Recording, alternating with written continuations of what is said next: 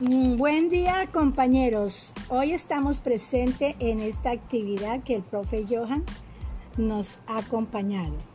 El pensamiento espacial y geométrico con los niños de transición lo realizamos mediante actividades lúdicas y manipulación de objetos del medio y con juego de preguntas para que el niño logre interactuar en el grupo con sus otros compañeros y de esta forma lograr un mejor proceso en el aprendizaje de las matemáticas.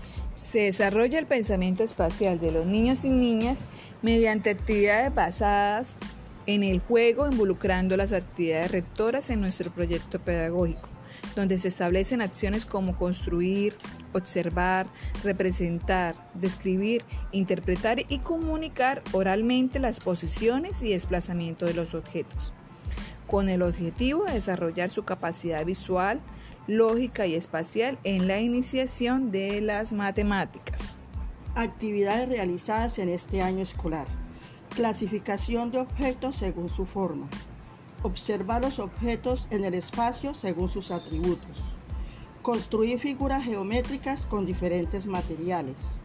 Realizar seriaciones con figuras geométricas, con frutas, con animales, con números. Relacionar y comparar objetos. Dibujar figuras geométricas con colores.